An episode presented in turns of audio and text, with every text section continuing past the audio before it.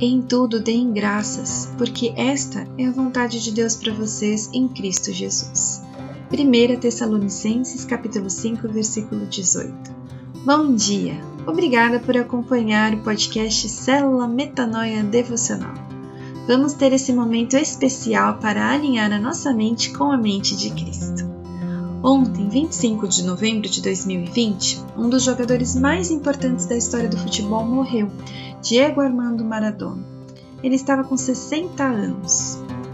Eu não sou muito fã de futebol, mas é inegável, até para mim, que Maradona foi um craque. Muitas vezes amado, outras odiado, o fato é que ele fez história. Sei que Maradona recebeu uma série de honrarias em vida e foi reconhecido durante toda a sua jornada no futebol. Certamente ele teve muitos altos e baixos. Na sua vida, enfrentou vários problemas com vícios, mas sempre foi admirado pela sua habilidade em campo.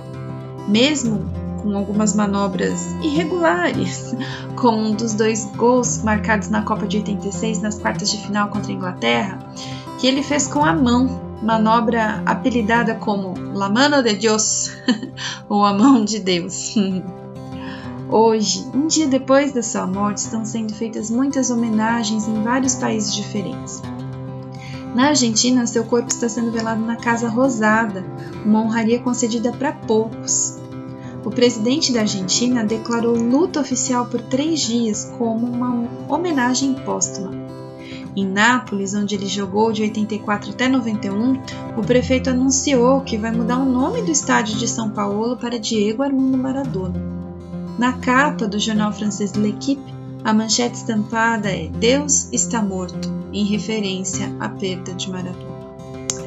Ouvindo a repercussão do seu falecimento pelo mundo, uma pergunta me ocorreu: por que será que somos tão bons em lembrar e reconhecer a importância das pessoas só depois da morte delas? Por que reconhecemos a importância de algumas coisas também só depois que a gente perde? Hoje, em vários lugares do mundo, é comemorado o Dia de Ação de Graças. Embora muitas pessoas estejam mais ansiosas pelo dia de amanhã, a famigerada Black Friday, questionam porque o nosso coração se prende tanto com o que não tem a menor relevância para o reino de Deus. Quando Paulo escreve uma série de orientações para o povo que residia em Tessalônica, ele fala da importância da gratidão a Deus, não apenas reconhecendo os benefícios que recebemos dele, mas agradecendo também pelas coisas que não deram certo ou até mesmo por aquilo que perdemos. Em tudo dai graças. Tudo é tudo mesmo. Um coração que expressa gratidão sincera faz a vontade de Deus. Hoje eu quero te fazer um convite. Quero te convidar a fazer uma lista sobre cada detalhe pelo qual você é grato na sua vida os pequenos que às vezes a gente nem nota, como poder tomar um banho quente, ter energia elétrica, acesso à internet, como os grandiosos também, o dom da vida, a salvação em Cristo Jesus, o amor de Deus manifesto de tantas formas e pela presença consoladora do Espírito Santo em todo o tempo e principalmente nos dias onde a gente está mais aflito ou triste. Depois eu quero te convidar a fazer uma lista das pessoas para quem você gostaria de dizer muito obrigado.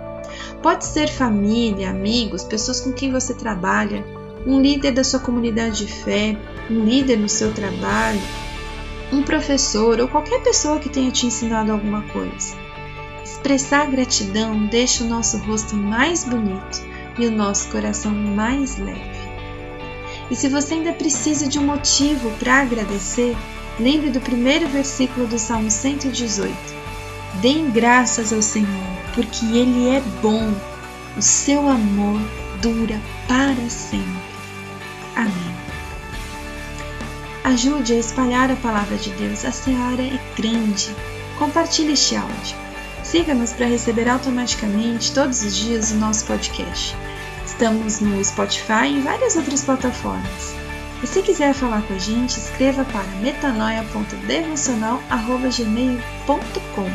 Nós teremos um enorme prazer em responder o seu e-mail. Meu nome é Katia Ars e este é o podcast Célula Metanoia Devocional. Que a graça do Senhor Jesus Cristo, o amor de Deus e a comunhão do Espírito Santo estejam com você hoje e sempre. Amém.